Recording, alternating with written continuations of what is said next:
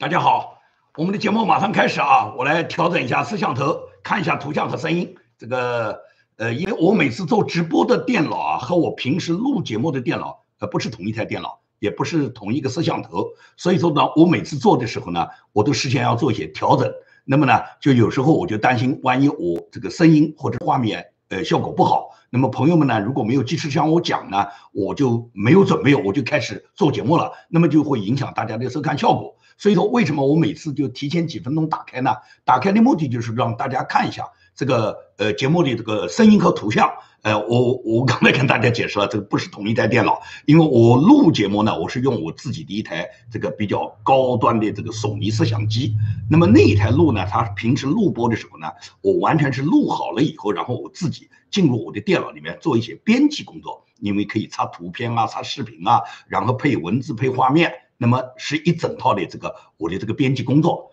而直播呢，这些东西都编不了了，也就是说要当场跟大家去做。那么所有的图片、视频我都插不进来。呃，我呢这个直播呢是用这个电脑呢直接登录这个 YouTube 的它的直播的这个呃界面，也就是一点直播它就开始了。那么用的摄像头呢也是一个外置摄像头，所以说呢我呢就是每次都会调，呃，因为呢要对到我正好我这个。呃，我这个画面叫精明论推墙的画面，虽然很多朋友都说有可能我的头呢是挡住了我的这个字，那么我没办法，因为这个是这个是距离的问题，就是空间的问题。也就是说，我把镜头拉远的话呢，那就会留白了，就墙上呢可以看到就不是完整的画面，所以只好把镜头拉得比较近。镜头拉得比较近呢，那么我自己坐的这个位置呢，可能会挡住画面的这两个字。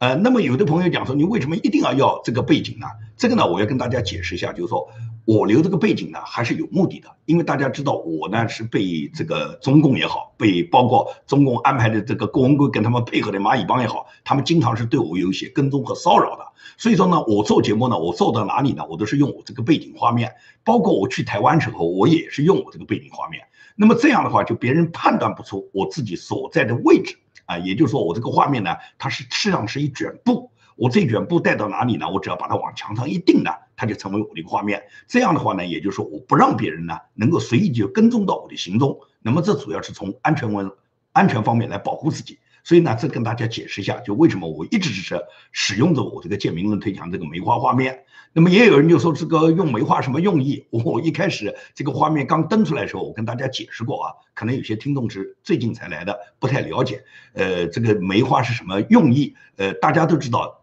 建明呢是来自中国这个南京的这么一个家乡啊，就是我的家乡是中国南京的。那么南京大家都知道是中华民国的故土。而中华民国的国花呢，就是梅花。那南京呢，梅花是非常茂盛的。也就是说，我们在南京呢，我们专门在我们东郊呢有一个梅花山。那么每年呢，到梅花山去赏梅呢，这都是我从小可以讲年年中的记忆。所以说，我对梅花有一种特别的这个好感，可以讲叫凌霜傲雪嘛。也有是我们民国的这个国花。我真盼着有一天民国能光复大陆，民国呢重新能够还都南京，能让我们南京的梅花呢开放的呢更加茂密啊！喜欢邓丽君的歌手，大家都知道邓丽君曾经唱过这个梅花歌，也是可以讲啊叫耳熟能详。所以呢，这是我使用梅花的呢我自己的一个目的一个用意啊。不了解的朋友，我就简单解释一下。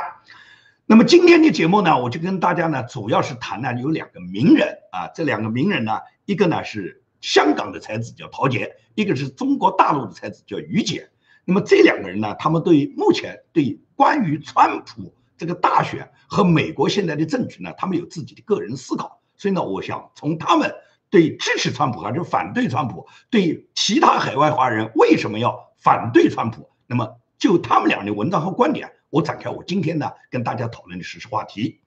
那么时间呢？现在已经到了美国东部时间的九点，也是我们这个美国西部时间的六点。那么这样，我们今天的节目就开始了。那么是直播节目呢，所以呢，我就不拘于呢，就说每一次呢都要讲那么呃重要严肃的话题。因为时政节目呢，我们实际上是每天呢跟踪我们的这个时政节目，每天发生了呃全球发生了哪些这个重大的时政大事。是我们每天我个人做节目里面一个重点追踪的，而且我是希望我的节目里面呢，就说信息量比较大，让朋友们呢在获得更多的信息的同时呢，我对我对发生的各种时政实证要素呢，做一些我自己个人的评判。这也是《建明论推墙》这个节目做了三年多、一千多期呢，我们这个节目的一个特点。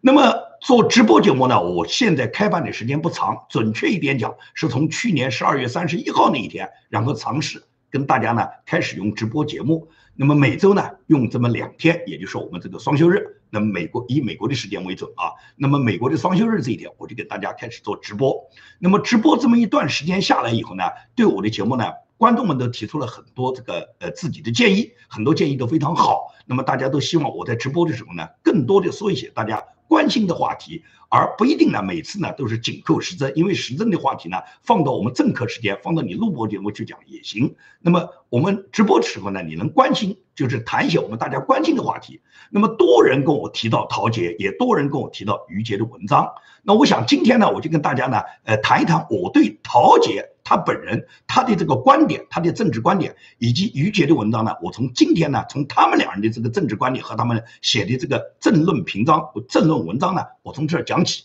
那么陶杰很多朋友都认识了，朋友陶杰是一个香港，大家一讲起陶杰，马上就给他有这么一个呃冠词，就是把他的这个名称呢，首先确定他叫香港才子。那么陶杰究竟有多大的才华？我想呢，这是仁者见仁，智者见智。有的人不认为他有才，但也有的人非常佩服，认为陶杰非常有才。但是我觉得，至少是香港才子陶杰，他这个香港才子不是浪得虚名。也就是说，他在重大的政治观点上，他有这个判断力是非常非常的准。他很多问题，陶杰表达的政治观点，我觉得是非常尖锐的。因为陶杰呢，他在美国呢是民进和平呢聘请的嘉宾，经常上民进电视台。而和平大家都知道，他是一个专门攻击川普、专门抹灭美国大选，对美国大选中对川普，他是可以讲有非常多的这个叫污蔑之词啊。我直接用污蔑两个字，大家可以去看这个和平大量的发言。我在这呢没有必要去这个对和平他。呃，说了哪些川普的话呢？我一一都跟大家呢都把事实摆出来，网上呢都有，大家呢这个对民进呢绝对不陌生，对和平本人也不陌生。那么和平他在跟陶杰讨论川普的时候呢，他曾经呢就希望陶杰能够对这个川普这个人呢有一个呃，就说有一个陶杰表达他自己对川普是什么观点。当然了，和平肯定希望陶杰的观点是跟他跟他一样了，也就是说对川普是批判的了，因为和平就说过嘛。这个支持川普，你是个什么人呢？啊，你支持川普是你一辈子的，可以讲你一辈子的耻辱。这是呃和平曾经有过的这么一段谈话。那么他在跟陶杰讨论到关于川普问题之后，陶杰的态度是非常这个尖锐，而且是跟和平是完全是不同的。陶杰的观点可以讲，我讲的是简单而直接。他直接就明确就说，他反对拜登不是反对拜登个人，而是反对拜登所代表的美国现在的民主党，尤其是民主党里面那些左倾的人员。这些左倾的人员，他举例就是 AOC，就是现在民主党有几个年轻的议员啊，其中 AOC 是比较代比较有代表性的。他就是说，拜登所代表的民主党和 I O C 这一类的人，他认为他们是一种。表达所谓政治正确的马列主义的一种思想病毒，这种思想病毒呢，给美国带来很大的伤害。也就是说，陶杰明确就说，他支持川普，反对拜登，他跟中国啦、跟香港啦，这个没有关系啊，就不要去扯什么，他是呃跟中国呃建立什么关系，是因为他跟中国之间的各种关系，然后他才会支持川普，才会反对拜登。跟香港是什么关系？他就讲。撇开这个，完全不是这么回事。他说：“我只是作为一个世界公民，作为一个公民，对美国总统这么样的一个大事，他呢明确做出我个人的评判。他就认为拜登执政是全人类的一个灾难。这个灾难大到什么地步？他直接给他定性是文艺复兴五百年以来人类遭受的最大威胁。也就是说，陶杰对这个拜登的定义呢是非常明确的。那么可能很多人呢没听过。”陶杰这一段讲话只有一分钟，我呢放给大家呢看一下，因为这是直播呢，我呢没办法把这个节目呢插进来，所以呢我只能用我的手机把它的把它放出来啊。说，我一坚决反对拜登当总统，不是不只是他个人的问题，就是你刚才说的，拜登这个集团代表了政治正确，啊，这种马列主义的这种病毒思想病毒，啊，这种文化大革命，这种在普林斯顿在美国的名校。推倒这种威尔逊总统其他历史人物的石像，种种的所为不一定是拜登个人赞同的，但是肯定是他代表这个集团这些极左分子四人帮 AOC 这些人，就是趁着拜登上台，而拜登作为一个传统的，我知道他是民主党里头是啊比较右倾的，他不能够跟这些人割裂，而且呢还拥着他们一起上台，这个是绝对不能接受。所以我早在这里非常清晰的声明。说我反对拜登，支持这个川普，跟中国啊、什么香港啊没有关系，啊，我是在一个世界公民啊这个高度啊还看见这个西方文明，如果在拜登当四年总统，啊，这个是肯定走向进一步的衰败，是吧？这个是非常严重的事情，这个是五百年来文艺复兴以来呀，这个人类文明遭到的一个最大的威胁。好，这个陶姐的这段话呢，我想呢，大家呢，有的人听过，有的人没听过。那么我放给大家看，是主要是让大家知道陶杰先生的观点。他这个观点说的很明确，他对拜登不是个人否定，他是否定了拜登所代表的这股势力。他认为这股势力是一种文化大革命的势力，是一种。打着所谓思想正确的马列主义的一种思想病毒，这种思想病毒将会给美国带来一个非常大的威胁。这个威胁不仅仅是威胁到美国，是威胁到全球。所以说，陶姐讲，作为一个世界公民，我可以深刻的认识到，拜登执政将会是文艺复兴这五百年以来人类最大的威胁。那么陶杰这个讲话，他表达了一个什么意思？我觉得呢，很明确的，就是关于拜登当选还是川普当选，这本来就是你支持谁都是你个人的权利。也就是美国有第一宪法修正保护案，也就一个人你挺川也好，你反川也好，你支持拜登也好，你反对拜登也好，都是你的权利，没有任何人有权利去限制你。哎，他可以选择支持你，也可以选择反对你，但是。没有人可以嘛剥夺你这个权利，就是不允许你支持川普，不只你只可以支持拜登。那么这个就涉及到，就是说人的公权力被人就每一个人的自由发言权，每一个人的言论自由受到迫害了。那么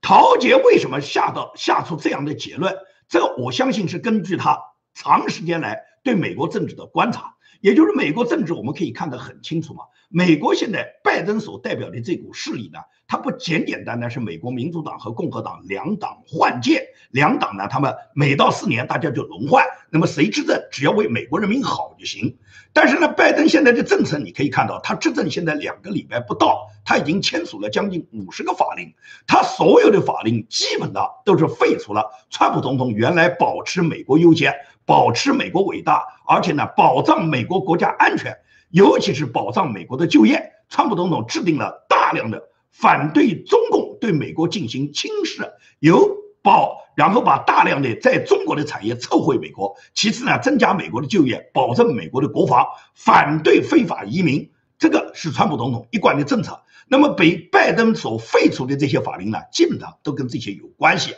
啊。我们可以看到，川呃，拜登废除了川普什么法令呢？第一个，他废除了就是川普本来曾经签署的，就是对相当一部分这个恐怖国家。限制他们的签证，这些国家是不可以获得美国的旅游签证的。那么，诸如就是叙利亚啦、伊朗啦、索马里啦，这个呃呃北韩啦，这个相当一批这个世界上的恐怖主义国家。那么这些国家呢，川普总统在他的任上发布的禁止令呢，是不允许这些人随随便便到美国来，因为历年来跟美国发生的，在美国发生的各种暴力事件，美国发生的各种恶性案件，都跟这些来自恐怖国家的这些恐怖分子有关。所以说，川普呢，他是确定了不允许这些人来，但是拜登上台就把这条法令废除了，也就是拜登允许这些人过来，不仅仅是允许他过来，拜登昨天他还废除了川普总统原来把这个呃中东地区的一个一个一个非常危险的武装啊，这个非常危险的武装组织一直被川普把它定为是暴恐组织的，现在呢被这个呃拜登呢把它从这个美国的恐怖主义恐怖主义名单了。把它剔除了，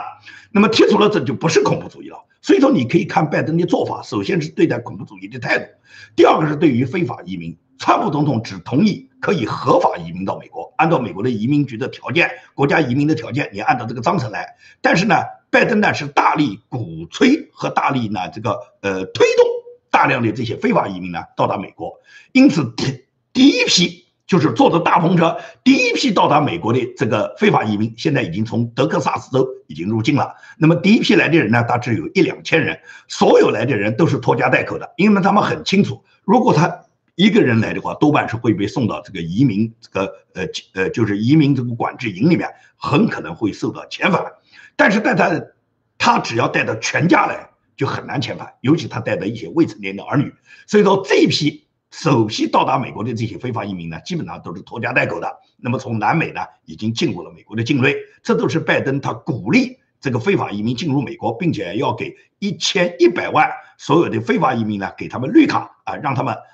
这个迅速的获得美国身份，并且呢，让他们能够早一点有投票资格。这是拜登呢，他这个政党所代表的一种政策。所以说，陶杰批判他呢，绝不仅仅是拜登本人，是指的拜登和拜登所在的这个政党所推行的这个路线。这个路线毫无疑问来讲，是把美国国家安全放到了最后，然后呢，根本不考虑美国纳税人的利益。因为大量的非法难民到美国，谁养活他们？国家出福利，国家的福利谁给钱啊？那都是纳税人给钱啊。所以说，在这种情况下，根本就是拜登是。损害了美国那些纳税人的利益，去养活一些这个甚至是有犯罪和暴恐的人员进入美国，这个。我想是呢，大家呢都看得很清楚，所以说陶杰呢对拜登呢有这方面的批判。那么同时呢，这个他对拜登呢所认所认为的这个属于马列主义的这个思想病毒，并且强调政治正确，因为一强调政治正确呢，他就可能呢偏离方向了。因为所谓政治正确，你可以看拜登的内阁，拜登的内阁里面绝大部分的是女生，就是女性很多，那么非裔很多，因为拜登他。是要强调，就是说他这个内阁需要这个多种族多文化。那么多种族多文化，每个人都支持，每个人都赞成。问题是你不能为了政治正确，就是为了让这个非裔、让这个同性恋、让这个变性人、让这个叫呃这个就是少数族裔来担任高官，就忽略了他本人的能力。那这个肯定不行。选拔国家领导人，首先是要考虑他的能力。那么其次，在能力都相当的情况下，应当考虑到那些少数族裔，考虑到这个在美国的非裔。这个呢，我觉得也无可厚非。所以说，不能够把政治正确呢当做这个嘛，当做选拔官员的唯一标准。这就是属于这个拜登上台以后，他马上这个司法部呢，现在已经撤回了对耶鲁大学过去的一个这个控告。这个控告是什么呢？就是在川普总统执政期间，美国司法部呢对耶鲁大学呢有一个指控，这个指控是指控耶鲁大学在最近十年的招生中，他们呢对亚裔呢极端的不公平，他们每招收十个黑人学生，才招收四个白人学生，才招收一个亚裔。对于这种种族歧视的政策，它不是歧视黑人。我们一讲种族歧视，很多人马上就联想到黑人被你们种族歧视了。其实这个种族歧视是倒过来，是倒过来歧视白人，尤其歧视了亚裔。也就是说，有十个人可以进入耶鲁大学，十个黑人啊，就是呃美国的非裔，他们进入了这个耶鲁大学，只有四个白人才可以进入这个耶鲁大学，那么才可以有十一个亚裔。这一个亚裔我不讲嘛，既包含印度。也包含这个中国，所以说呢，在这种情况下，实际上是对亚裔的极端的不公平，是一种种族歧视；对白人也是种族歧视。那么对于这件事情呢，司法部呢调查了好几年，然后司法部呢对耶鲁大学呢有这么一个指控，要求法院对这个耶鲁大学这种招生不公平的政策，通过美国的宪法进行调整。然后呢，追究耶鲁大学这方面的责任，并且呢，要求耶鲁大学在今后的招生过程中要做到各个种族之间的公平啊，这是这个呃司法部过去起诉的。但是到了拜登执政以后，司法部现在已经把这个案子把它主动撤案了。那么主动撤案，它鼓励的什么呢？就是鼓励所有美国的顶尖大学，因为耶鲁大学都大家都知道是美国的顶尖大学了，是常春藤名校了。也就是说，美国的这些顶尖大学，他们都继续采取耶鲁大学的这种招生方法的话，那么也就是说，对亚裔啊，对白人都是极端不公平，尤其是对亚裔，对不对？亚裔才十比一的比例嘛，那么跟跟这个非裔的比例才十比一嘛，这是对亚裔极端的不公平。但是拜登就这么去做了，所以说，拜登政府现在所实行的这些政策。啊，那么毫无疑问来讲，对美国人民、对美国的这个消除种族歧视是不公平的。我们讲的所谓消除种族歧视，那是因为，比方说对人家美国的非裔啊，对黑人你有歧视，现在我们要消除，大家要平等。现在是倒过来，叫黑命贵，就是黑人的命比这个白人的命贵。啊，比这个亚裔的命要贵，他们要比华人、比这个白人呢要优先。那么这样的话是过来，实际上就是一种倒过来的种族歧视，这是非常不合理的。所以说，拜登推行的是这个政策。那么跟中共的政策呢？跟中共的政策就更简单了，很多问题现在在不断的发酵。也就是说，拜登的儿子叫亨特·拜登，亨特·拜登就在最近，他在我们加州购买了一个五百多万的五百多万啊，就是美金啊，五百多万美金的一个豪宅。那么人们就要问了：这个亨特·拜登已经有一二十年没有过任何正经工作了，他唯一的收入来源就是跟这个乌克兰、跟中共做生意。那么乌克兰和中共这个生意跟拜，这个跟亨特·拜登究竟有多少他们之间的各种勾当？那么这种勾当是不是产生一些腐败？在这些问题都没有解释清楚的情况下，你怎么去证明亨特·拜登他现在有那么多钱可以一掷就是一掷千金啊？马上就花五百四十多万买了一套豪宅。那么同时，美国的媒体也已经发觉到，就是直接媒体已经曝光了。拜登父子在中国获取的巨大利益，这种获取巨大利益呢，在今在今天和昨天的这个新闻报道中呢，传出来的都很多。那么现在我们没有办法去证实，但是你要想想看，美国的这些媒体，这些媒体都不是什么呃什么极右媒体啊，很多都是左派的媒体啊，甚至是主流媒体啊啊报道这些事。那么他们去报道拜登的这些事情，报的拜登现在是当值总统，当任总统。那么他们敢去随便去造谣污蔑吗？如果他们造谣污蔑的话，那毫无疑问来讲，这个国家是有办法来修理他们的。我相信民主党是绝对不会允许他们随随便便去抹黑拜登的。这些人过去他们抹黑川普没关系，因为上上下下都在造川普的谣，都在抹黑川普。但是抹黑拜登的人是不多的。因此这些信息他传出来，你拿什么东西来证明这个拜登他现在的公正廉洁呢？作为总统，毫无疑问来讲，他应当把自己的家庭收入、自己的收入来源和自己是否廉洁，要向美国人民汇报的。所以说这两天呢，媒体上登出来这些东西呢，都让我们感觉到呢，这个里面问题很多。那么对于指控川普在一月六号煽动这个煽动一部分暴徒到达这个国会，对国会造成了这个袭击，在国会造成了暴动事件，现在美国 FBI 也好，美国的司法部也好，他们出具的报告。都是明确表达，他们没有任何证据能显示，川普他在一月六号煽动了暴动啊！那些指责川普煽动暴动的人，你拿出证据来，对不对？你动不动就说是呃这个大选舞弊没有证据，那么你说大选舞弊没有证据，再多的证据你都不认可，那么请问你现在你能拿出哪样证据能证明川普煽动了一月六号的暴动？啊，包括 IOC 嘛，这个民主党的这个年轻议员 IOC，他当时绘声绘色的告诉所有的媒体，说是他在办公室里面受到了多大的威胁，这个恐怖分子当时要害要谋害他的生命，他机智的躲进了卫生间，然后躲过了这一劫，这都是 IOC 亲口啊，都有视频啊，在各大媒体上都登载过啊，这是当时一月六号刚刚发生所谓国会被冲击的事件之后，但是现在呢，媒体已经完全调查出来了。IOC 那一天根本就不在他的办公室，甚至根本不在这栋大楼里面。到哪里有什么暴徒要要他的命，他还机智的躲进卫生间。就说像 IOC 这种公然撒谎，作为美国一个议员啊，已经是国家最高的这个议事机构里面的国会议员，都可以公然撒谎。你觉得拜登他所代表的这个民主党执政的这个政权，他的这个公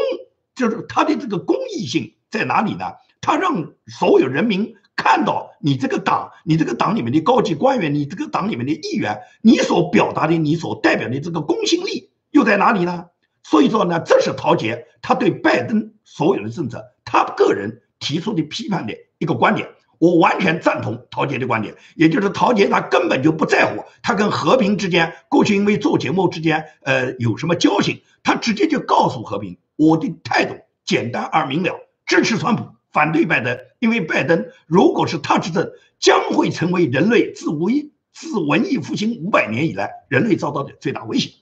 这是陶杰的观点。我不知道有多少我的听众，大家是赞同陶杰的观点的。那么，不管你赞同也好，你不赞同也好，你至少是允许陶杰说话啊。我们任何人没有权利去剥夺陶杰的言论自由啊。你可以不赞成，对不对？但是我是表达这个态度，我肯定是赞成。所以说我今天。把我这个节目里面的优先就谈了陶杰的观点，那么谈完陶杰，我们再谈于姐。于杰呢，这个了解他的人也非常多，因为大家都知道，于杰他在到达美国之前，在中国大陆就被称为是中国的才子。也就是说，我今天这个节目谈的是两个才子，一个陶杰，一个于杰。那么于杰呢，当然很年轻，他比陶杰年轻的多。他到美国呢，也来了快有十年了。那么于杰到达海外以后呢，于杰呢是一个很高傲的人啊，可以讲于杰也好，陶杰也好，我本人跟他们之间没有任何联系，我们根本不认识，我们也没有任何交集。无论是网上还是线下，啊，在生活中我们也不认识，也没有交流过。在网上呢，我也从来没给他们的文章里面去点过一个赞，或者是跟他们之间呢有网上的互通和沟通、沟通往来。所以说，他们只代表他们自己的观点，但是他们的观点里面有很多我是认同的。所以说呢，作为他们是文化名人，因此呢，我是今天对名人、对一个有公信力的人物呢，来展开呢我对他观点的一个评判。那么于杰最近这一篇文章呢很火，在互联网上很多很多人呢，这个如果是你没看过这个文章呢，我建议你呢这个谷歌一下，谷歌上就有这个于杰的这篇文章的题目叫做什么？叫做看呐那些反川普比反共还要起劲的华人，这是于杰这篇文章的这个题目啊。他这个题目就说你看那些反川普比反共还要起劲的华人。他这个意思是什么？他在这整个这个文章呢写的比较长，他列举了很多华人的名字。我们呢在这呢做节目呢，不可能把他这个文章读一遍，也没有必要把他这个文章里面他提到的所有人，我们一个个去评判。我只呢简单的把他的文章里面呢他提到的几个重点的人物，那么我呢赞成他这个观点的，我和大家呢做一些交流。他谈到有一件事，就说是呢最近有一个叫万延海的写了一个推文。这个万延海呢，他建议众人分头收集证据，将那些造谣鼓吹美国大选阴谋论的人士和团体啊，他呢，这个万延海在这个文章里面，这个推文里面呢，是点名点了两个人，这两个人呢，一个呢叫曹雅学，一个叫傅西秋。那么曹雅学、傅西秋我都认识。他点了这两个人的名字以后呢，就说万延海要求对这些人的言论立此存照，然后呢起草告密信给国会、给国务院。和美国国家民主基金会要断掉这些人，美国国家呢对他们的各种基金支持，同时呢对这两个人呢要进行举报。这是万延海做这个事。那么万延海做这件事以后呢，带来的什么效应呢？就是说网络上大家知道有这么一个人，他的网名叫北风，那么实名呢叫温云超。这个人呢他就非常积极推动了万延海的这个举报风，也就是希望网上呢不断的举报，那么举报这个一批人。那么包括万延海提到的这个曹雅学和傅西秋，也包括按照温英超讲，也包括举报了吴建明，理由就是吴建明冲击国会大厦啊！我那天呢到了这个华盛顿地区现场，那么我不管温英超他自己举报我的事情是否有事实，是否有根据，如果他确确实实有事实有根据，而且。根据他举报的 FBI 和美国司法部、美国移民局已经拿到了我吴建民冲击了国会大厦的证据的话，我今天是肯定不可能还继续在这做节目的，对不对？对于我到达华盛顿地区，我从来没有隐瞒过，我包括我本人在当天晚上都做直播节目，向大家告诉他，我现在呢，今天在国会大厦，在国会大厦前面。那么当时我们是几点几分到达？我们什么时候离开？我们当时在的时候是一个什么状态？我本人也发了推特，推特上都有照片，大家呢都可以看，这些推文都在，我一条都没删。所以说呢，对于这些人举报不举报，我一点都无所谓。但是我们对这种举报的风气是感觉到非常深恶痛绝的。也就是于杰的文章，他实际上就是直接批判了像万延海他。他的这种举报风，他认为这些所谓的海外名誉人士，这个万延海是不是海外名誉人士，我不知道，我不了解，我跟这个人从没有交集，不认识。同样是网上网下都没有见过面，都没有发生过任何联系。也就是这个人突然他要搞举报了，我呢是非常反感举报这种事情的，因为什么？只有文革遗风的人，只有受到共产党教育下的人，只有共产党那种告密的人，他会培养你们互相。残害，互相告密，然后就像文革当时这种父母告儿女，夫丈夫告妻子，然后呢，儿女举报父母，学校老师举报学生，学生举报老师，然后人间无数的惨绝人寰的悲剧，都是在告密风里面产生的。前东德垮台以后，当时这个东德的秘密警察公布了这个档案，这个档案最终公布了以后，所有的德国人当时就吓了一大跳，也就是说。在整个东德总人口里面，六分之一的人是特务，也就是最终这个德国的这些秘密警察公布的档案发布出来了以后啊，占东德总人口的这个六分之一的人，通通都是为秘密警察工作的，都是搞举报、搞这个刺探，然后呢去把自己家和自己附近的亲人出卖的。因为大家都知道，举报嘛，肯定是举报自己熟悉的人、认识的人啊。而你想想看，当你出卖亲人的时候，你有没有想过，你做的恶最终给你的亲人、给你的亲人带来了巨大的政治伤害啊？所以说呢，东德是这种状态。那么，在东德这件事发生以后，我们就知道，共产主义国家呢，他是最喜欢号召人们去搞什么举报风的。这个万延海呢，据说呢是曾经到达美国之前，在中国呢是曾经是体制内的人。我们不管他是体制内受到重用，还是体制内排挤，也就是这个人能进入体制，毫无疑问来讲，他对共产党的这一套这个举报风呢，他是非常的这个熟悉的。可能他在工作期间，他对这种东西很了解的，他觉得这举报是有效的，所以他到美国呢，他能够呢专门去这个发布推文，要求所有人跟他一起分头收集证据，然后把那些造谣鼓吹美国大选阴谋论的人呢，全部把他们呢这个举报到。美国国家的相关部门，国会啊、国务院啊、FBI、民主基金会啊，对不对？那么对于万延海的这种行为，这个于杰呢是给他呢义正辞严的批驳。当然了，于杰的文章里面写的比较多，因为于杰见过这个万延海，对万延海个人他这个学术上啊，和他自己这个到了海外以后呢，呃，他们之间的一些交集呢，呃，这个于杰呢有一些阐述。这个呢，在这呢，我不浪费大家时间，呃，有兴趣的朋友去看那篇文章。我只是针对于杰对万延海这种举报行为，对他的这种鄙视，我是大家赞赏的，因为像万延海这样人，完全就是一种无耻之人。我不管他在海外是什么身份，他是是这个反共也好。他是永共也好，他是民运人士也好，还是他根本就不是民运人士也好，不论他是什么人，但是他至少是，他至少是一个曾经的中国大陆出来的华人。作为一个华人，深受共产党迫害，深受共产党大陆的这个政治体制剥夺你言论自由的人，他到了海外仍然来搞举报的这一套，说明这个人嘛，说明这个人的是这个，就说明这个人的品行是相当无耻的。所以说，于杰对他的批判，我是完全支持的。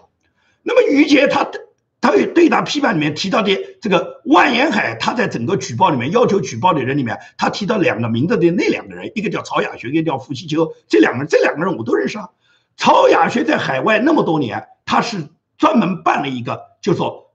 中国改变中国的这么一个网站。这个网站呢叫 China Change，是英文网站，也就是曹雅学致力于推动中国民主进步。然后呢，他走的是另外一条路，他并不是卷入华文媒体，因为大家都知道海外华人呢看中文媒体比较多。但是把华人里面一些优秀的英雄人物，把他介绍给美国美美国读者，这个工作呢一直呢做的人很少。那么曹雅轩几十年就做这个工作，他的这个 China Change，也就是这个英文网站。介绍了大量中国的那些默默无闻的英雄，也就是很多在中国是一是一些普通人。这些人为了维权或者跟这个反这个中共这个邪恶的体制抗争，他们可能都付出了很多代价。还有很多人被中共这个政治体制所这个可以讲叫牺牲。那么对于很多普通人，他们默默抗争的这些事实，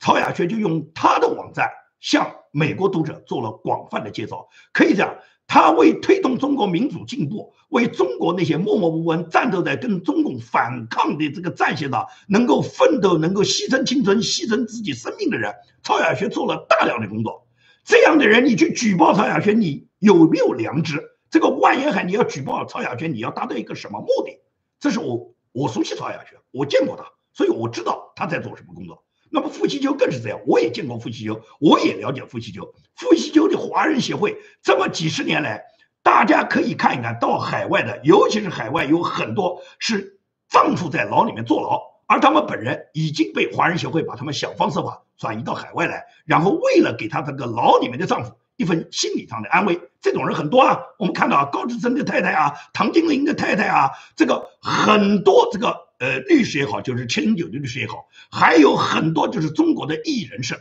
大量的异议人士，如果他们本人有条件，那么傅西秋牧师就通过他的这个华人民主协会，把他呢就是转移到美国来了。有的是丈夫已经被共产党抓捕了，在牢房里面，那么最终就是把他的妻子、把他的孩子，想方设法的把他带到美国来，也就是给他已经在牢房里面苦苦跟共产党。奋斗挣扎的丈夫，给他一份巨大的心理支持。就像我建明一样啊，我建明坐在当年坐在共产党的牢房里面，如那时候我是没有这个结婚，也没有太太，也没有孩子，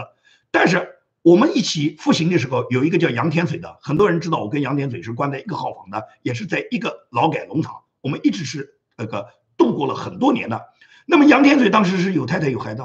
我们经常交流啊。天水最大的愿望就是，如果能把他太太孩子如果接到美国去，天水不讲嘛，他慨然赴死他都不怕。他经常跟我这样讲啊，啊，因为最担心的就是自己的亲人。那时候我们没这个机会，也就是说，我们那时候坐牢时间还比较早，也就是那时候还没有大量的、广泛的能够从国内把一部分人那个把他们通过各种方式营救到美国。当时呢，这种渠道还非常非常少。那么后来傅习金牧师做了很多这样的工作。那么你现在万延海、温超这样人要去举报他的目的是什么呢？就是打掉他们能够帮助中国民主那些受到共产党压制的人，把他们和他们的家属转移到海外、营救到海外的渠道，这不就是帮助共产党在干事吗？所以说于杰写的这个话写得很清楚嘛。他说很多海外华人反共，这个哦，很多海外华人他们反对川普，高于反共，胜于反共，或者这些人曾经就就根本不反共。他们甚至用反对川普的方式来帮助共产党转移视线。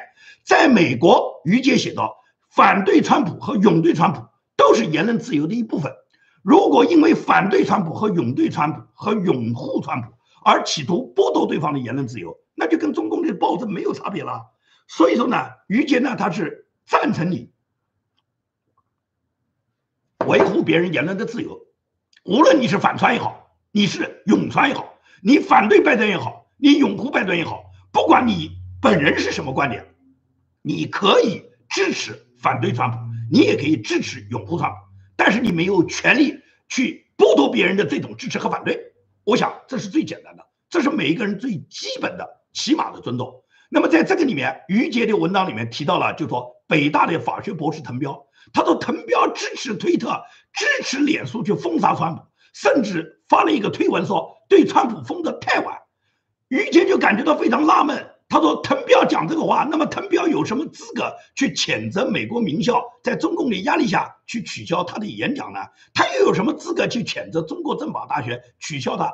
演讲的这个资格呢？也就是你认为封川普封的很对嘛？而且封的太晚，你能够支持人家封川普，那么为什么你还要反对中共来封你呢？啊，你觉得不一样？不一样在哪里呢？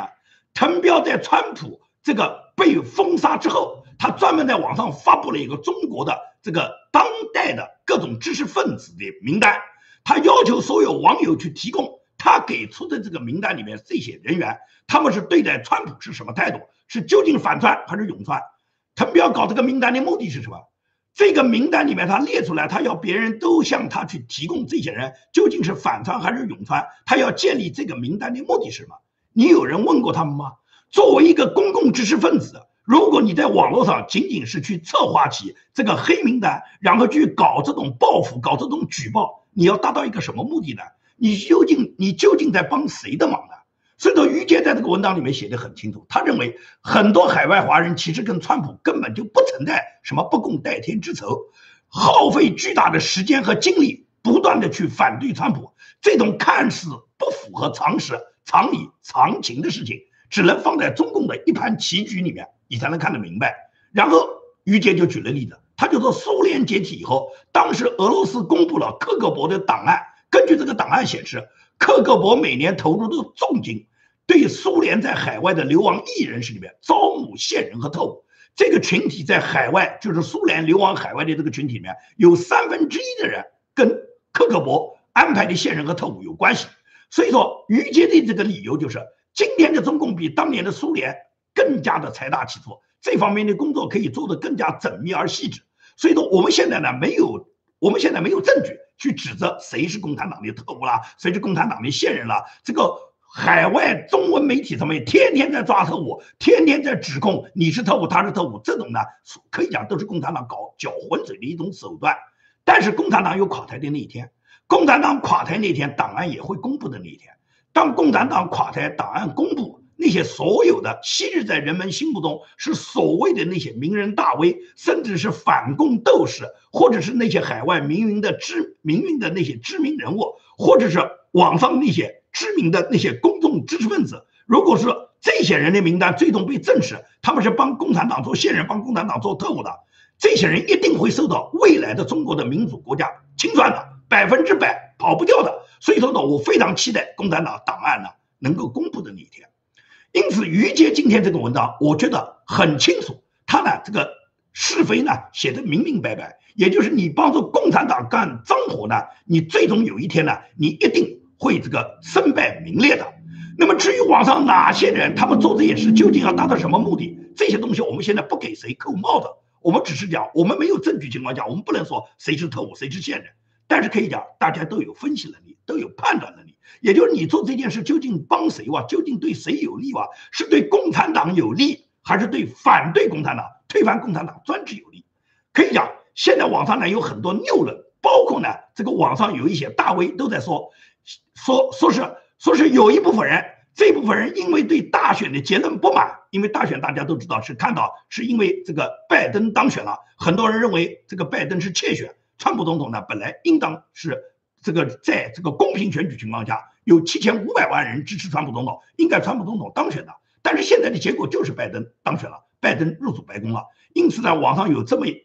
一些人，这个大 V 啊，他写了个推特，就说说是有一部分人因为今年大选的结果不满他的意，也就是实际上就指川普落选了。然后呢，他们现在就开始反美国，反对美国国家制度。他们反美国国家制度的这种方式，就是共产党反美的一种。呃，就是跟共产党反美是一样的，也就是这些人用心是非常邪恶的。他把那些坚持正义、希望美国能有公平选举、希望美国的大选能够给人民一个公正的交代，并且要揭露大选舞弊这些事实的这些人，尤其是这一部分的华人，他马上把他打成这些人质疑美国的现代的这种选举制度的不公，他把它变成了是攻击美国的制度，攻击美国的民主制度。然后呢，共产党因为天天在攻击美国的民主制度，所以说这些人就是共产党派到海外的特务。他用这种方式去转移视线，用这种方法去移花接木，最终就变成了你不能再支持川普了，你不能再谈川普的这个大选不公平了，因为你谈川普大选不公平，你就是攻击美国制度嘛。你攻击美国制度，不就是中共要攻击美国制度嘛？所以呢，他用这种方式来移花接木。你们到网上看，不少大 V 都是这样去讲啊，包括有的人直接去指责我吴建民。我可以讲，我建明光明磊落。我呢，坚持美国的大选必须要有一个客观公正的结论。对大选舞弊，我坚决不接受。对川普总统，他在七千五百万民众支持下，他最终落选，对这个结论我不接受。川普总统没认输，川普总统他从来没有说过他接受现在大选舞弊的这个结论。包括对川普总统案件的审理，现在呢，这个最高法院他仍然要继续审理的，因为这两天最高法院就公布了。他们对于川普总统大选里面当时提高的这些舞弊案，他们准备呢接受受理，因为接受受理，那么具体的安排也就是美国最高法院把宾夕法尼亚州选举的舞弊案，由鲍威尔律师提告的这个选这个舞弊案，以及密歇根州选举的舞弊案是由林伍德大律师提高的提高的这个佐治亚州的这个选举案，统统安排在二月十九号审理。虽然我们觉得这个二月十九号审理根本就没有任何意义，因为呢，二月十九号审理这个早就错过了拜登在一月二十号已经当选的这个事实，也就是拜登他已经入主白宫，到了二月十九号，拜登已经在白宫担任美国新总统，已经担任了一个月了。你到这个时候，你到二月十九号审理，哪怕审理出这个案子，明确能认定佐治亚州、密歇根州和宾夕法尼亚州这三个州全部是舞弊。那么取消他们的选举人票，是不是这个时候美国总统就会重新来重新当选一次？是不是这个时候川普总统重新到白宫去接任总统职务？然后拜登因为高法判决这三个州的选举人票全是这个舞弊的嘛？舞弊的，那么也就是拜登就根本离开了这三个州，那么拜登是百分之百小于。这个选举人的两百七十张票，因为宾夕法尼亚州和密歇根州这两个州的选票，如果是给到川普总统，川普总统肯定超过两百七十票，拜登百分之百到达不了两百七十票，是不是？你最高法院到二月十九号你审理这个案子以后，就推翻美国现在大选的结果，然后让拜登总，然后让拜登离开这个白宫，就是拜登这个当了一个月的总统离开白宫，然后让川普总统重新到白宫就任美国新任的总统呢？如果是美国最高法院没有做出这样的判决，你现在审理这个案子有什么意义呢？为什么不在这个新总统登基之前就对这个案子进行审理，然后还美国大选一个公正的结论呢？所以说，我可以讲，我表达我的观点非常明确，我呢是坚决捍卫美国大选它的公平公正的，同时我坚信美国的民主制度。我在我任何一个节目里面，我也没有说过我对美国民主制度已经丧失信心了。我不这样认为。美国的民主制度有两百多年的历史，在这两百多年中，可以讲美国历经考验。也就是这次大选出了问题，美国选过那么多任总统，也从来没有过去哪个总统说是在大选中舞弊的。而且过去的选举非常简单，哪有什么机器啊，哪有什么邮邮邮政邮寄选票啊？可以讲。绝大部分都是每个人凭自己的身份识别，凭自己的选民登记证，然后到投票站去人工现场投票，然后当天投票，当天就可以开票。双方两党的监票员当场监督这张票，保证这个票的公平投票、公平选举。所以呢，这个权利我觉得美国做到一点都不难。我希望美国的选举，无论是本次还是今后，都必须要做到这样。本次有舞弊的，那通过最高法院去审理，最终法律应当还本轮大选里面一个清白、一个公正的结论。这是我们期待、依赖于美国的法律，因为我们相信美国的制度嘛，相信美国的制度，你就要相信美国的法律。那么至于很多人对最高法院失望，我相信你们跟我一样，我也失望。尤其是那个七比二，这个把呃德州的起诉那四个州的案子把它退回去这件事，我是相当的失望。但是，是不是我们一次失望以后，我们对美国的民主制度就丧失信心了？呃，我我至少我建明不这么认为。所以说我明确跟大家表达我的政治立场，我的政治态度。第一个，不接受今年大选的结论，肯定不接受，川普总统肯定没有输，这是我的第一个结论。第二个，坚决相信美国的民主制度，美国的民主制度是非常优越的，它仅仅是一部分人的人心腐烂了，因为再好的制度也架不住一部分人心腐烂。那么清除了这些人心腐烂的人。那么，最终美国的制度是能够重新焕发它的光辉的，这是我的第二个结论。第三个结论就是很明确的，是我一贯的，也就是永远的反共，永远的支持反共。无论是共和党还是民主党，无论这个人我对他政治上面有什么看法，但是只要他反共，我就支持。这个地方我就举一个简单的例子，就是卢比奥。卢比奥他反共是非常坚决和积极的。在这么多年来，我们看到的卢比奥在反共战线上，他从来对中共就没有手软过。无论是他支持香港也好，他对中共所出台的各种政策，对他进行严厉的打击也好，从保护新疆、保护西藏、保护台湾来讲，可以讲卢比奥都做得非常好。所以说，这么多年来，我一定我一直是坚决的支持卢比奥，对他非常的推崇，也非常的尊敬。但是在本轮大选里面，对整个大选的舞弊案，卢比奥呢装。装作看不见，甚至呢，他否定大选有舞弊案，而且他很早就劝川普赶紧认输，赶紧搬出白宫。因此，对卢比奥他这种做法，我是坚决鄙视、坚决反对的。那么，这同样是，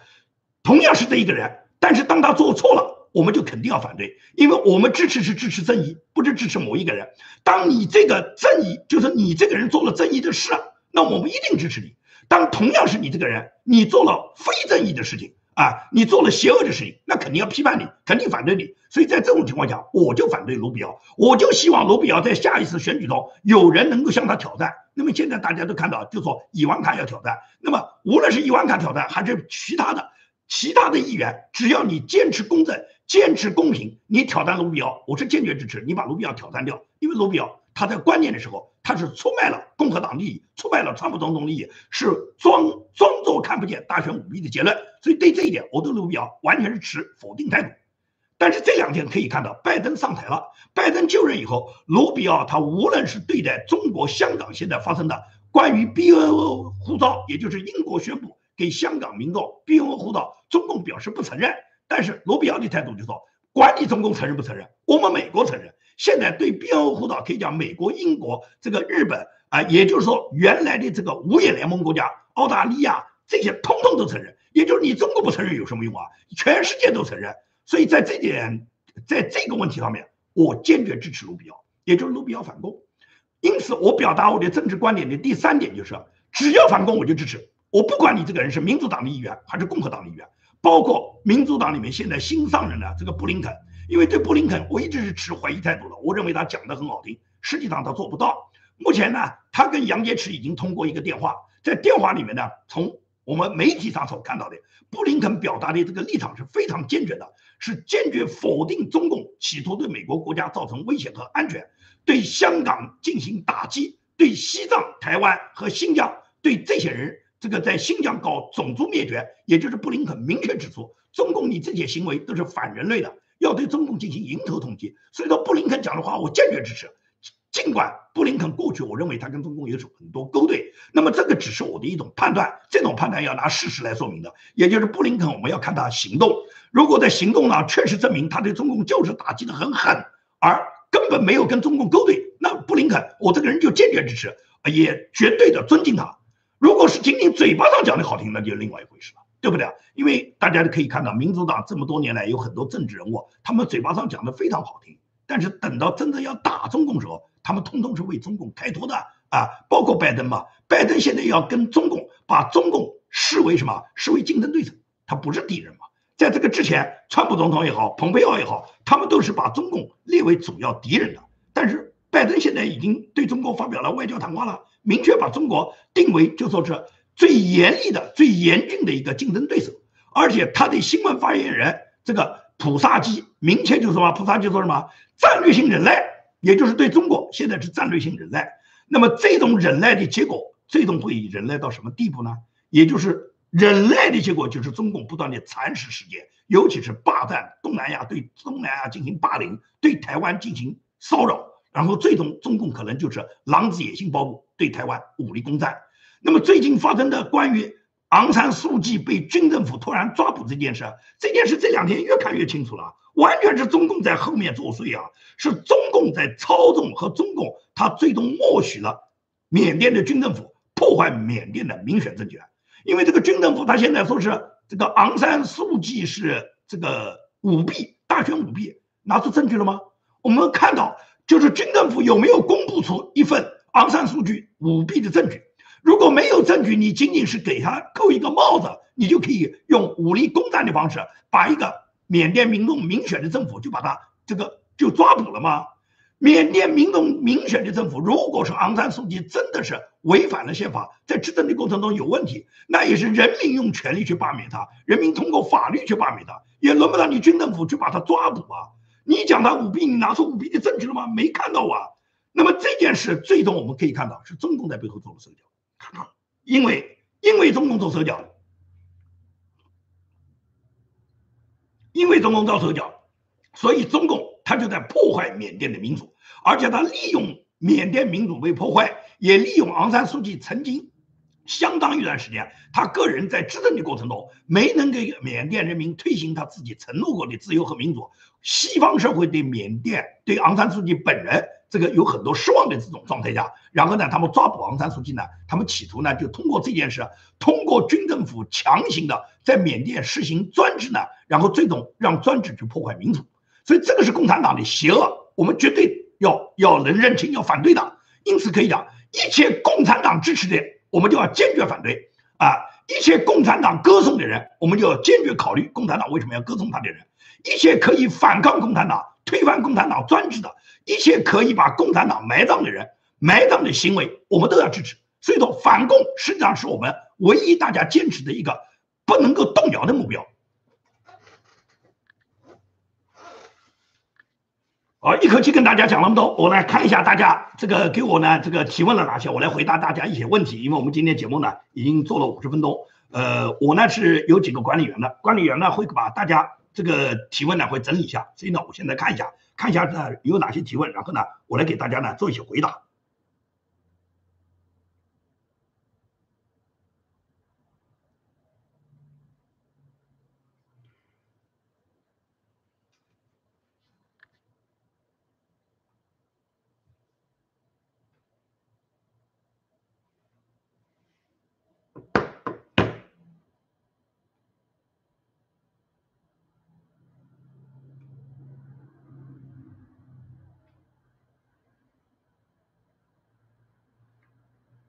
我来看看大家这个给我提了哪些问题啊？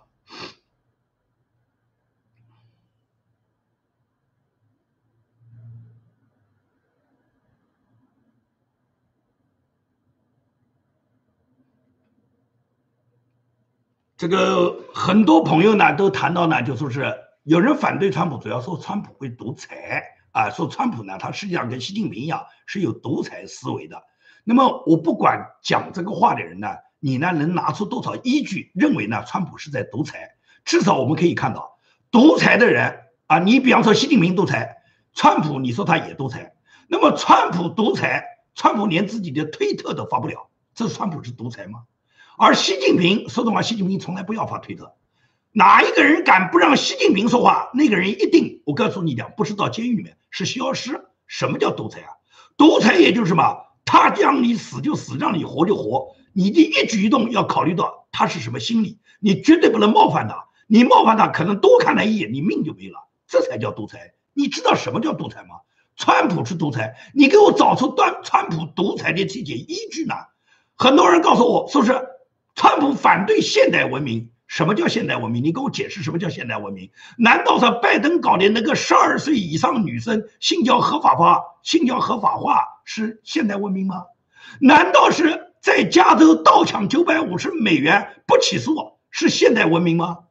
这些你能认可它是现代文明吗？那些把吸毒、把那些大麻、把那些这个所有的这些犯罪的犯人能够放到社会的，让警察下岗。这是现代文明吗？你理解的文明是什么观念呢？哦，你就讲理解那些刺激的东西。你就像加州，加州这两天量的华人家长都在华人圈里面在传播一个信息，这个信息要求是什么？要求大家全部组织起来，到我所在的这个县叫 Orange County，哎，就是城县了，其中一个小学举行一个集会活动。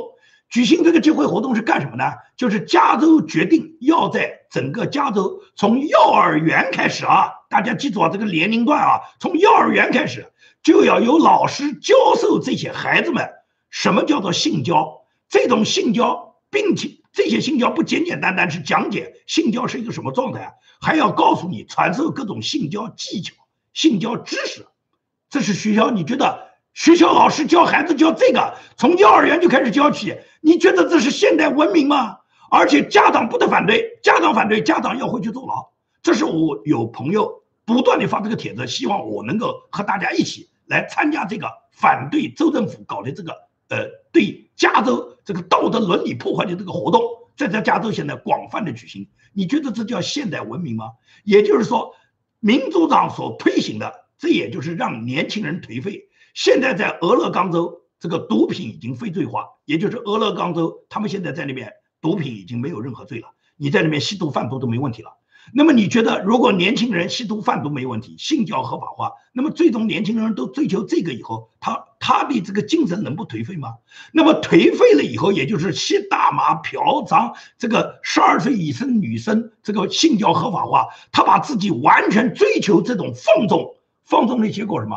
放纵的结果就是犯罪哇！犯罪的结果是什么？犯罪结果，民主党就来一个跟你非罪化哇，也就是不治你的罪哇。你只要把选票投给我嘛，你觉得代表现代文明吗？这就是你追求的现代文明吗？所以我觉得十分十分的荒唐。我不想在这里面跟哪一个人去讨论这些问题。我觉得很多东西我们有一个自然的、自己大家知道的一个自动、自动能够约定俗成的一些规矩、一些社会规则。你比方说，如果你觉得。这个性交是可以合法化的，大麻吸毒是可以合法化的。那么在这种情况下，你愿意把你家里面的人、你的儿女送到这个呃拜登总统家吗？送到拜登跟这个亨特拜登在一起吗？你把你自己家里女儿送到亨特拜登家里面，你敢吗？啊，如果是性交是合法化，你觉得这个吸大麻也合法化，你把你的儿女送到他家，你敢吗？这就是网上讲的，很多人讲我敢把自己家的儿女送到川普总统家，我绝对不会把自己的女儿送到拜登家。所以你支持拜登，你把你的女儿送到拜登家，你会送吗？这就很简单嘛。所以说，在这种情况下，很多东西道理是不言自明的。那么，大量的这个坚持原则的人是受到民主党、受到左派不断的攻击的。这个德克萨斯州的参议员。叫泰德·克鲁兹，克鲁兹是坚定自己的立场，并且在一月六号，他是质疑当时大选里面舞弊的案的。那么最终，克鲁兹受到很多民主党的议员攻击，尤其是 IOC，IOC 甚至说这个克鲁兹要杀掉他，而且他要求坚决要罢免克鲁兹。另外一个参议员叫霍利，霍利是第一个在参议院里面，也就是在一百个参议院里面，当时呢，在质疑一月六号国会认证案的时候，在这个认证案之前呢，按照美国的法律是规定，由众议院的议员提起这个案件，必须要有一个参议员来支持，就至少要有一个众议员和一个参议员支持，那么国会在认证这个各个各个州的选举人票之后，才会对这个问题进行讨论。在这个之前，一直是有很多众议院的众议员。主要是共和党的众议员，他们纷纷提出我们肯定质疑，而众议院的人数多啊，参议员一共就只有一百个，尤其是共和党参议员只有五十个。参议员当时虽然有不少参议员提出他们愿意挑战，但是始终没有落实到行动上。最终什么？最终是密苏里州的这个参议员，曾经担任过密苏里州总检察长的霍利，是参议员里面很年轻的一个帅哥，他主动站出来，他是第一个提出他支持。挑战国会认证那件事，他支持挑战本轮大选，他反对拜登以窃选的方式来当选。所以说，霍利是第一个这个对拜登内阁人选这个提出挑战的。然后就是多少人去打击霍利啊？打击霍利的这个状态到了什么地步？先是一批流氓地痞，在霍利本人他根本就不在华盛顿地区，他本人回到密苏里州参加会议的时候，这帮人是包围了华盛顿地区。这个霍利的家里面，然后对霍利家里面进行谩骂侮辱，然后高声喊叫。霍利的女儿只有几个月啊，对霍利的包围就跟郭文贵率领的蚂蚁帮包围我家的情况一模一样。这是指当时，我想网上有很多片段，大家都看到了。紧接着，在霍利质疑了本轮大选之后，有相当的一批民主党的议员去咒骂霍利，然后呢要求霍利下台，并且民主党就发起了对霍利的封杀，也就是霍利本来写一本书。他自己的这本书已经马上就要出版了，结果他们鼓动了出版商停掉了霍利的书，让霍利的书不能发行。当然了，邪不压正，马上有正义的出版商表示，霍利的书拿到我们这来出版，我们来帮他出版。这是指人民在支持的霍利。那么还有一部分人封杀霍利什么？就是霍利的这个竞选基金有相当一部分过去投资或者是给霍利的这个。呃，霍利的竞选啊，给他投入各种资金支持的人，说是他们要断掉霍利的资金，不再给霍利捐款。那么你讲只是有一部分人这么去做，但是大部分的民众是支持霍利的。也就是密苏里州后来统计了整整一月份，也就是上个月，这一个月是霍利受到冲击最多、对霍利抹黑最多的一个月。但是这一个月，霍利他自己获得的这个竞选资金已经超过了他前几个月的这个最高数。也就是说，人民都在支持霍利啊！人家看到霍利在做什么，我可以告诉你讲，拜登执政这仅仅到现在两个礼拜不到，他提名的内阁成员现在呢，每周呢都有一部分人获得参议院这个在参议院审核以后，参议院批准以后，这些人才能当选。那么在这两周不到里面，目前已经有十来个这个。拜登内阁里面，呃，包括你像呃，国务卿布林肯啊，什么司法部长啦、国防部长啦，就是有一些这个拜登内阁里面的主要这个官员，现在已经得到了参议院的确认，这些人走马上任了。但是在这个里面，只有一个人是唯一一个对拜登内阁所有人投反对票的，这个人就是霍利，也就是拜登他所推荐的所有的这些内阁成员里面，现在没有一个人能经得起霍利对他的质疑，因此霍利。是全部投了反对票，而在霍利可以讲，在民主党对他重重包围过程中，霍利这个人是坚决的挺直腰板，就说根本就不在乎民主党对他的反对。可以讲，霍利这样人才是真正的勇士啊！因为你可以讲很多事情我们看得很清楚嘛。川普总统在任时候，大家都知道，川普总统每次在新闻发布会上，这个白宫记者会上面，多少这些主流记主流媒体的记者挑川普的刺，给川普挖坑。那么，川普总统后来的这个用的这个新闻发言人叫凯利，凯利不要太潇洒，哪次回答问题上不都是从容应对啊？可以讲叫对答如流。像凯利这么优秀的新闻主持人，像这种白宫发言人能有几个啊？那么现在换了拜登来了以后，拜登上台以后换了他这个叫普萨基，普萨基曾经有过一张照片，是他戴着一个军帽，上面有这个五角星的。我相信普萨基认得出这个五角星是跟俄罗斯跟中共有关的。他是中共和俄罗斯共产主义的标志，但是他很羡慕，他戴着这张帽子照过一张照片了。普萨基现在当这个拜登的这个新闻发言人，拜登上任不过两周，现在已经开始对这些吹捧拜登的主流媒体，现在对他们已经开始定下规矩了，什么规矩啊？所有的记者，你没有资格随随便便对拜登提问。你要提问，你要先把你的问题送到白宫白宫新闻发言处，由新闻发言人进行审核以后，才可能决定你这个问题是可以提还是不可以提。你看看跟外交部有什么区别？你看看跟中国共产党规定这个有什么区别？也就是中国人大，他如果要开新闻发布会，所有记者的提问，这个提问如果是你如果想得到回答。你必须把你事先提问的问题送到大会秘书处、大会新闻处给他们审核的，达不到审核的标准，你根本连拿话筒的机会也没有。现在居然白宫新闻发布会就目前就是这个待遇啊，也就是说这些记者都是左派记者，都是主流媒体啊，他们过去可以耀武扬威，随便怎么攻击川普啊，今年他们自己求人得人望啊。你们认为新闻是要进行一定控制的？你们认为对川普的这个推特封得太晚？川普这样的人就不能给他讲话，今年你自己讲话的资格也没有。你要提问的任何问题要送去给拜登，先过目，先审核。他如果不愿意回答你这个问题，你这个问题提也别提，提了也白提。也就是说，现在仅仅拜登执政两个礼拜，我们就可以看到美国的新闻已经在受到破坏化，而且很多受害人就是当年吹捧拜登，然后鼓吹拜登，他这个人。担任总统以后将会给美国带来什么进步吗？这就是所谓现代文明吗？你觉得这就是拜登推崇的现代文明吗？现代文明就是对记者的言论进行审查吗？审查完了以后，然后告诉你别废话，这个问题你没有资格提。而且这个普萨基最好玩的是，他仅仅上台才两个礼拜不到，他基本上每天的新闻发布会，只要记者跟他提问，他都跟你讲这个问题我回头告诉你，这个问题我明天回答你。他每天都会讲这个话，但是。当人家问他的问题，到第二天到第三天，不知道哪一天他才能回答他，因为他根本就不知道如何回答。除了他自己没有这种临临场应变的能力之外，他自己的专业知识积累不够之外，第二个什么？他摸不清拜登的政策啊，他不敢乱讲啊，因为拜登他现在也搞不清楚有什么政策啊。你觉得拜登现在有什么政策吗？拜登啥也没有啊。拜登现在就是什么？川普做的一律反对。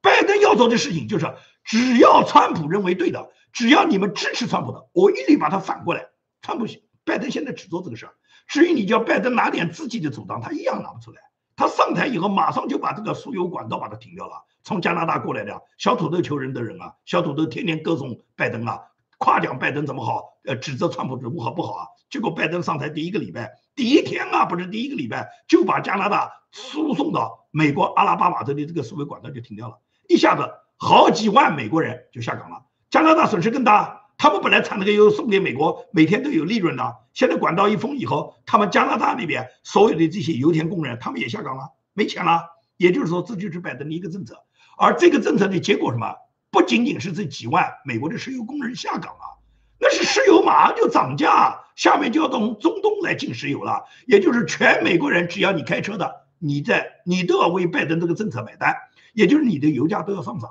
而且到中东买油，马上就什么？马上就给伊朗松绑嘛。也就是当年奥巴马的伊朗政策，在川普总统执政以后，对伊朗进行严厉打击，斩首了伊朗的巴格达迪和苏莱曼尼以后，伊朗老实多了。现在呢，拜登又开始跟伊朗呢又开始眉来眼去了，马上又开始要跟他们恢复以核条约了。恢复条约以后，也就是伊朗他核武器造搞他的，然后呢，他对美国的像过去所采取的那副腔调，就是奥巴马执政时那副腔调又来了。来的结果，你觉得不是美国人受损伤吗？你如果从中东拉过来的石油，毫无疑问来讲，油价是上涨的，而每一个美国开车的人都要为这个上涨的油价进行买单，因为全美国可以讲几乎没有任何一个人他是不开车的，因为美国是车轮上的国家，美国没有哪一个家庭没有车，一个家庭两到三台车是最起码的，所以说你的车只要只要轮子转起来，你就得加油，加油你就得为拜登这个政策去买单。所以说，拜登今天给美国人民带来的是什么？我觉得我们用事实说话，我们不要开开展什么理论批驳，也就是网上面这一类像什么这个滕彪啦、和平啦啊，包括像万延海啦，咱们举报也好，他们就指责对川普的什么推特封的太晚也好，和平讲什么支持川普的就是一辈子的耻辱，这些话讲的，我们要看事实，拿事实来说话，也就是你反对川普，你支持拜登，支持拜登以后，你。你自己开车，你要为你的油价买单啊！拜登所推行的所有的政策，你都要为这些政策买单，因为所有的这些黑名贵，尤其是滕彪是很支持黑名贵的，他认为黑名贵做的做法很正确。那么今天黑名贵是没有攻击到他滕彪家，黑名贵现在在美国已经大量的地方制造大量的惨绝人寰的惨剧，很多很多视频我是不能发上来的，因为 YouTube 是如果我敢把这些视频把它发上来的话，YouTube 是锁我的频道的。但是就在这两天，昨天我还看到旧金山发过来的一个视频，这个视频在哪里？就是旧金山其中有一个桥，那个桥呢是一个立交桥，它到了那个立交桥，在几条道分叉的。有几个这个歹徒，那么抢劫犯，他们呢开着车去尾随别人的车，他尾随到哪一辆呢？最好是两厢车，因为大家都知道，两厢车呢，只要是把后备箱打开呢，直接就是可以够到这个第二排座位的。他只要观察到你这个两厢车，你后排座位上如果有包有钱，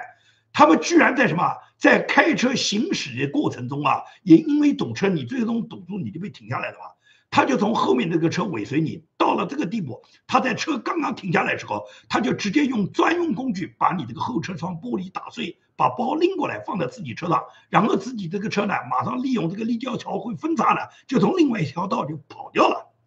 这样的事，你觉得这是发生在美国吗？民主国家旧金山啊，美国的大城市啊，光天化日啊，就可以把人家的后车窗玻璃砸碎，把包就抢着走了。这还要不要法律了？如果是法律严格的话，你觉得这种事情会发生吗？这个被抢的人，如果是抢的是你，是你推崇这黑命贵，尤其是像滕彪，他如果是尊重黑名贵，他认为黑名贵是一种抗议，是一种和平。那么，如果是滕彪，你的车被人家砸了，你的包被人家抢了，或者是你老婆的包被抢了，你是不是觉得这个黑名贵这是一种和平社会行为，是一种很应该的呢？所以都很简单嘛，我们拿事实说话哇。黑名贵就是打砸抢烧，虽然有跟滕彪一样的学者把黑名贵已经提名为诺贝尔奖了，你觉得这是在对诺贝尔奖增添荣耀呢，还是在增添耻辱呢？好，今天的节目呢，已经呢做了一个多小时。那么今天呢，呃呃，这个朋友们如果提的很多问题，我没来得及看呢，我会整理一下。在明天晚上的节目中呢，我会给大家呢做出回答。呃，明天晚上同样是这个时间，我们还会有我们的一个呃直播节目。感谢大家的收听收看，感谢大家的支持。不管建明讲的对还是讲的不对，你可以支持，可以批评，但是任何人没有权利剥夺我讲这个话的这个资格。我也不会剥夺任何一个人他讲话的言论，尽管他讲的话我完全反对，但是呢，他有表达他的这个。选择他自己讲话的立场和讲话的自由，我们每个人都不可以把自己的观点强加于别人，我们每个人都不可以剥夺别人的自由。但是我们每个人在尊重别人的时候，可以自由的表达自己的立场和观点。好，谢谢大家，今天节目就到这里。